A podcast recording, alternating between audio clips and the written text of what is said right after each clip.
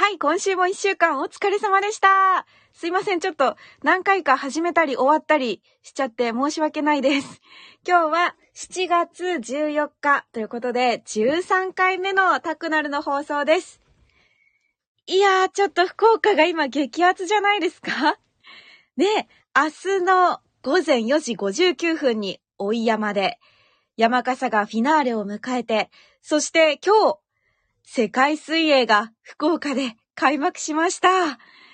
スポーツに、男の祭りに、激アツですよね。まずあの、追山山笠なんですけれども、今日、ニュースの番組の中で岡田アナウンサーが、追山の準備ですかね、しているところを中継でやりましたけれども、いや、盛り上がってましたね。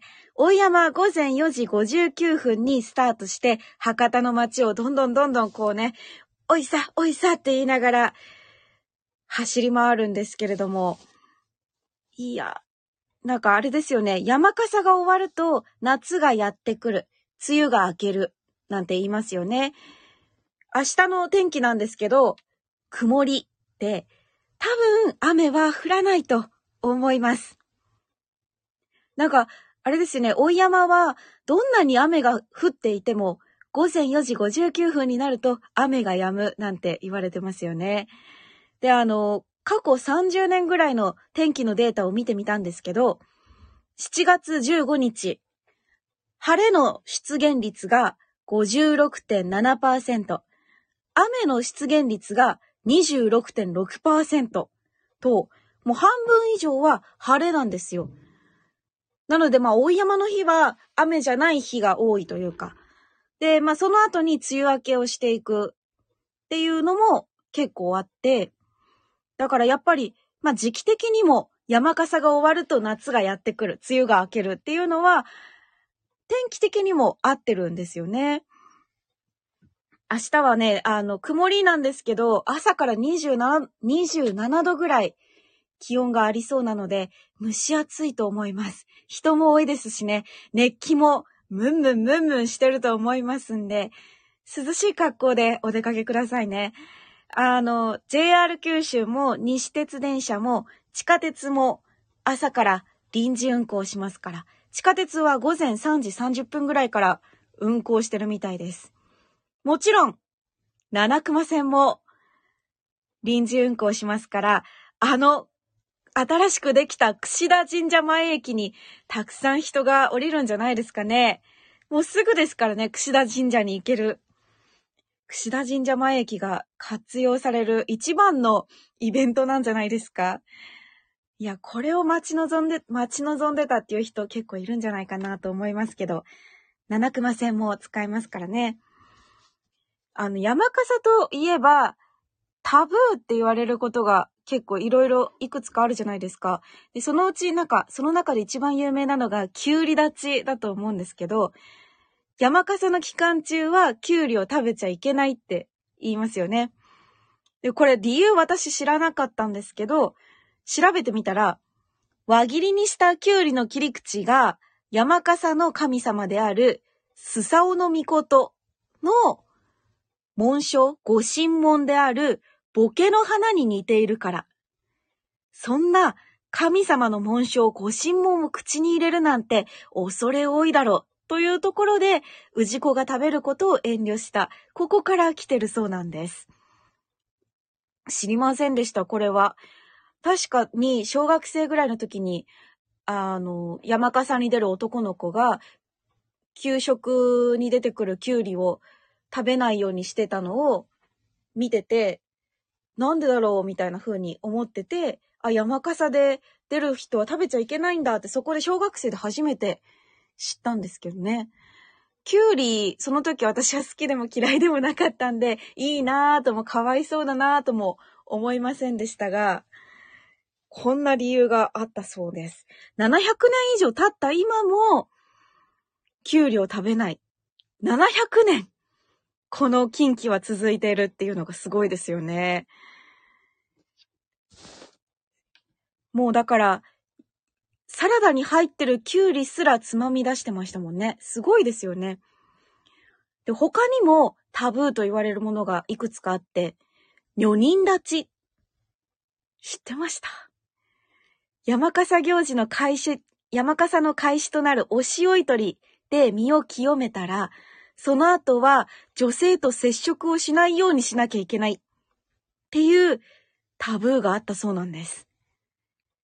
でもこれは今はもうなくなってて、平成15年からはすべてなくなってる。この女人立ちに関してはすべての流れでなくなってるタブーではあるんですけど、無理じゃない？結婚してる人とか、家族、お子さんが、娘さんがいるところとかは、だいぶ難しいですよね。それがでも平成15年までは、どっかの流れでは生き続けてたっていうところが衝撃です。そして三つ目のタブー。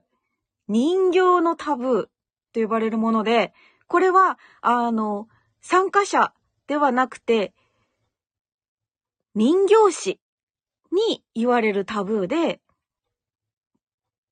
飾り山に飾り付ける人形で、この人形は飾り立てると縁起が悪いっていうタブーがあったそうなんです。今は人形師もあんまり気にしなくなったそうなんですけど、例えば、武田信玄。有名な武将ですよね。この武田信玄の人形を飾った1662年の山が家に倒れかかって火事が起こっちゃった。さらに、その武田信玄の人形を飾った飾り山、1692年には、その飾り山の前で人が間違って殺されたりしたんだそうです。この武田信玄にまつわるちょっと縁起の悪いことが2回もあったから、単体で飾られることはその後もう見たことないという風に書いてあります。すごいですね。あとは、武田信玄のライバル、上杉謙信が激突する名場面、川中島の合戦ってありますよね。それで、大喧嘩が起きやすいと言われているそうで、昭和63年に武田信玄の大河ドラマが放送されてブームになった時は、武田信玄の人形を抜いたり、山笠の上部に不動明王を置いて、厄除けにすることで、ブームには乗りつつ、みんなの需要には応えつつ、なんとかその、役、不吉なことが起きないように工夫したと言われています。すごいですね。やっぱ伝統の行事だから、そういうこう、言われとか、タブーとか、何かをちょっとこう、不吉なことが起こったらそういうことをしないようにしているんですね。面白い。ということで、山笠は、そんなタブーもありますが、明日、大井山、午前4時59分スタート。これ何回も言ってますけど、皆さん行きますか？私もこれ行ったことなくって、でも今日、岡田アナが夕方のニュースで中継してるのを見て、ちょっと行ってみたいなって思いました。行きたいなと思ってる人いますか？どこで見るのがいいんですよね。でもやっぱ串田神社前駅で降りて、串田神社の近くで見るのがいいのかな。あとは、大白通りは道が広いから見やすいとかあるかもしれないですよね。ちょっとおすすめの場所なんかも私見たことないから教えてほしいですね。そして、もう一個、今日開幕した世界水泳ですよ。えー、7月14日から30日まで2週間ちょっとにわたって開催されるわけなんですけど、この世界水泳に関しては、2021年、おととしが当初開催予定だったんですよね。それが新型コロナの影響で2回延期になって、やっと開催できるということで、関係者の人たちはもう待ちわびてますよね。でもそんな大会なんですけど、福岡で開催されるのは2001年の大会以来22年ぶり2回目なんだそうです。その2001年の大会がアジアで初めて開催されたっていうところだったんですけど、そこから22年ぶり、日本でも22年ぶりです。久しぶりに福岡にやってくるということなんです。これ、6種別75種目。75種目ですよ。まあ、2週間以上ありますからね、いろんな種目があるのは当然なんですけど、競泳、飛び込み、ハイダイビング、水球、アーティスティックスイミング、オープンウォータースイミング。ちょっと聞き慣れない種目も結構ありますよね。アーティスティックスイミングとかちょっと面白そうですし、ハイダイビング。これあの、桃地浜で行われるんですけども、今ね、桃地浜にものすごく大きな飛び込み台が設置されていて、こ、こんな高いところから飛ぶのって思って見てたので、ハイダイビング私ちょっと気になるんですよね。7月末、会期の後半だったと思います。日程の。ハイダイビングは3秒で、く、3秒空中に滞在している中で回転したり、ひねったり、演技をするっていうところで、すごいですよね。どんなに練習したことすべてをその3秒に注ぎ込むっていう。これ気になりますね。鳥越ユニさんこんばんは。大学の頃千代に住んでいて山笠の方々と関わることはなく練習の声は時々聞こえていました。ああ、そうですか。千代だったらそうですよね。山笠に携わる人いらっしゃいますよね。練習の時、練習の声、練習するんですね、やっぱり。へえ、やっぱその熱気を感じながら暮らしていたんですね。で、世界水泳なんですが、どこに楽しむポイントみたいなのがあるみたいで、もちろん競技そのものもポイントなんですけど、楽しむポイントなんですけど、ここに注目してほしいというのがありました。それが、パフォーマンス。あの、競技のパフォーマンスじゃなくて、競技前のパフォーマンスです。選手がプールへ入場して、コースの前へと立つと。で、名前がコールされた、その瞬間を見逃さないでほしいと、いうふうに、あの、記事がありました。っていうのも、なんかね、ユニフォームの日の丸をギュッと握りしめる姿があったり、そういう人もいたら、笑顔で手を振ったり、カメラに向かってアピールしたりする選手もいるそうなんです。で、選手たちが世界の舞台でどんなアピールをするのかっていうところが面白みの一つなんだそうです。もう一つのレース一つのレースごとに、選手ごとに、国ごとに違ったパフォーマンスが見られるみたいなので、そこも結構注目です。なんか、中には男性で前日であったはずのヒゲが、レース当日になったら、綺麗さっぱり剃って気合を入れてる選手もいるそうなんですよ。あすいませんお疲れ様ですお疲れ様です遅くなりました岡野アナが合流してくれました。先一人で、ひたすら、ひたすら一人で喋ってました。い失礼しました失礼しましたやいやいや、ありがとう。今、あの、世界水泳の話をしてたんですけど。世界水泳そう、その前は山笠の話をしてて、あ明日追い山フィナーレですねっていうところで、さまさにっきね、はい中継してきた。流れ書きを中継してきました。あ、そう、流れ書きだ。そう。わかんなくて、なんか、準備してる姿中継してましたけど、みたいな。今日も今日もある意味本番みたいな。ねえ。そうですね。どうでしたか？いやすごいね熱気と迫力となんだろう祭りって感じでした。おー。ザ祭りっていう、うんうあの盛り上がりはなんかすごい久しぶりだなって思いました。やっぱコロナ禍だと声出せないとか、そう。人集まっちゃダメとかってあるじゃないですか。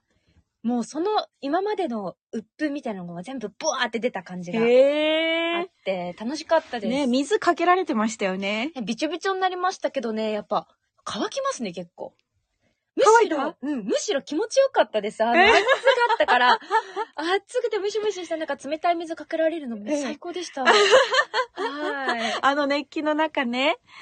鳥越ユニさん、山笠は千代に住んでいた時に一度だけ一人で見に行きました。えー、行ったことあるんですね。うーん。大白通りの一本千代川の狭い道で見たので、迫力がありました。あ、狭い道の方が余計こう、うん密集度が高まるから。しかもね、広い道からこう狭いところにギュンって行くから、より迫力がありますよね。うんうんいや、いいですね。皆さんの山笠話聞かせてくださいね。で、ちょっと世界水泳にうん。戻りますけど、はいはいはいはい世界水泳のその見どころの一つとしてうんパフォーマンスがあるそうで、パフォーマンス。そう、あの、名前がコールされた後にあ、日の丸をギュッと握りしめる人もいれば、カメラに向かってアピールする人もいると。はいはいはい、はい。そうそう。。で、中には、パフォーマンスではないんだけど、前日までああったヒゲをレース当日になったら、綺麗さっぱり剃って気合い入れてくる選手がいたりとか。え、でもヒゲは、絶対みんな反りますよ。あ、水泳選手は多分。へー抵抗じゃない。そうです。水の抵抗が全然違うんですえ。だからツルツルです。男性なんだもみんな。すね毛とか脇毛とかも全部、うん。全部ツルツルにしてみんな行きます。へえ、そう、水泳経験者ですもんね。あ、そう、私水泳してたんで、競泳です。あ、そもうなんだ。っつりああいう、ザ水泳っていうのやってたんで。なんかね、しかも予選準決勝までは髭剃ってないのに、決勝になったらそうですよねすごいすごいよね。めっちゃ余裕じゃない？余裕ですね。なんかまあそれ潜んなくてもいけるっていうねところなんでしょうえ。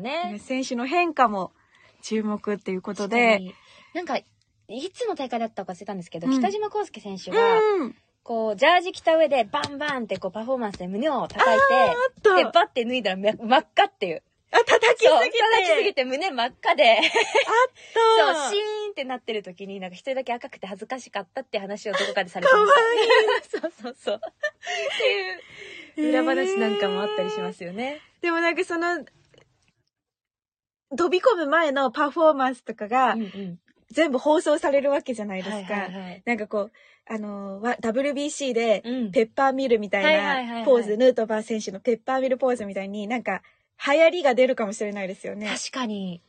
その北島康介選手みたいに胸を叩くのが流行るかわかんないけど、なんかできたら面白いですよね。な、私だったら何するかな？なんかやってました？いや、そんな、もうあそう、ああいうのは速い選手がやるからかっこいいんですよ。中途半端な、私なんかがやったら、ちょっと、えああ、お前、かっこつけんなよって思われそうだなと思って、そんなんできなかったです。深々と礼しました、私は。お辞儀。それはそれで礼儀正しくていいですね。いや、やっぱ手振ってる選手とか見るとかっこいいなって思ってまやっぱしたね。り余裕の表れでもあるんだ。はいやったるぜみたいなの。ああそんな自信あるのすごいと思ってました。周りの選手の威嚇にもなるわけいよね。や、そうです、そうです。へそうー思うとやっぱ度胸足りなかったですね。あ鳥越よりさん、世界水泳マリンメッセの映像を見ましたが、座席の色も変えてあって、マリンメッセとは思えない雰囲気でしたね。そうなんだ。すごい気合の入れようですね。前回の福岡はとにかくイアンソープ一色だった。イアンーソープ。だ何個も金メダルオリンピックで取ってる方ですもんね。確かに、スター選手が見られるのはいいですね。本当ですねチケットがないと入れないんですかね。ですよ。ね世界水泳は多分え、まだ売ってんのもう売ってないですよね、きっと。もう入れないですよね。全部売り切れたかな。えー私、ハイダイビング見たいんですよ。はい、あの、飛び込みです地浜の。はいはいはいはい。なもうないかな、チケット。いや、だって、ずーっとあるじゃん、あの飛び込み台、最近。あ、私全然知らなくって。あのできてるんですか？都市高速道路とかから、はいはい桃地浜の横通るときに、もう、ふ高々とそびえ立ってるんですよ。ねえ。この高さから飛ぶの？とか、で調べたの3秒ぐらいしか空中にいない。はいすごくないと思って。あそこ、私、登ったことあるんです、あの10メートルの。一番上、えーもうね、ごい怖いです。怖いようね。ん。あの、地上から見るさ10メートルと多分ちょっと違くて、うんプールの底までがあるから、うんそれプラスプールの深さ分も感じるんですよ。すごそう。だから多分15メートルぐらいなのかな、実際見える深さが。だからすんごい怖いから、あそこはくるくる回って飛び込むとか、本当に、どういう気持ちって思いました。いやー、すごい。ちょっと気になるなと思いますうん。東さんテレキューチームでアーティスティックスイミングで出場するしかないですね。出場 見る方じゃなくて見る方じゃななくて。あれはまた話が変わってきますね。いや、でもあれも、アーティスティックスイミングはどんな競技なんですか？シンクロですよね。シンクロ的な。あシンクロのことかはいの、なんかちょっとダンスみたいな感じの。ーアクロバティックっていうよりは、うんあれですよね。ちょっとダンスよりの、揃えるのが大切みたいな感じじゃないですか？確か。へーあ、競技によってはチケットあるって言ってましたよ。じゃあまだ間に合うかも。かも。でもそうね、テレキューがアーティスティックスイミングは多分揃わないでしょうね。なんか個性豊かすぎて、おのおのがおのおののなんか泳ぎをやってそう。なんかテレキュー内個人戦なら成立するかもしれないですね。アートとしてはもう多分、はちゃめちゃになりそう。ということで、もう山笠に世界水泳に福岡が今激アツです。ということで、はい、お伝えしてきました。ちょっと前半の一人喋りは本当に面白くなかったかもしれませんけど。いやいやいやありがとうございます。ありがとうございます。途中で合流して遅くれて。ということで、賑やかにお伝えしてきました。ありがとうございました。ありがとうございました。音楽ある？音楽、えっと、あと10秒数えてもらってもいいですか？わかりました。あの、前半音楽なくてオープニングなしでやっちゃった。え、来ました。ありがとうございました。ぐだぐだ。オープニングとエンディングが一番で。しよう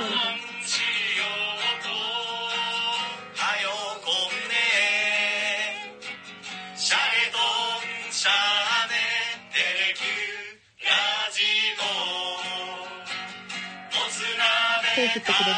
ありがとうございます。ありがとうございました。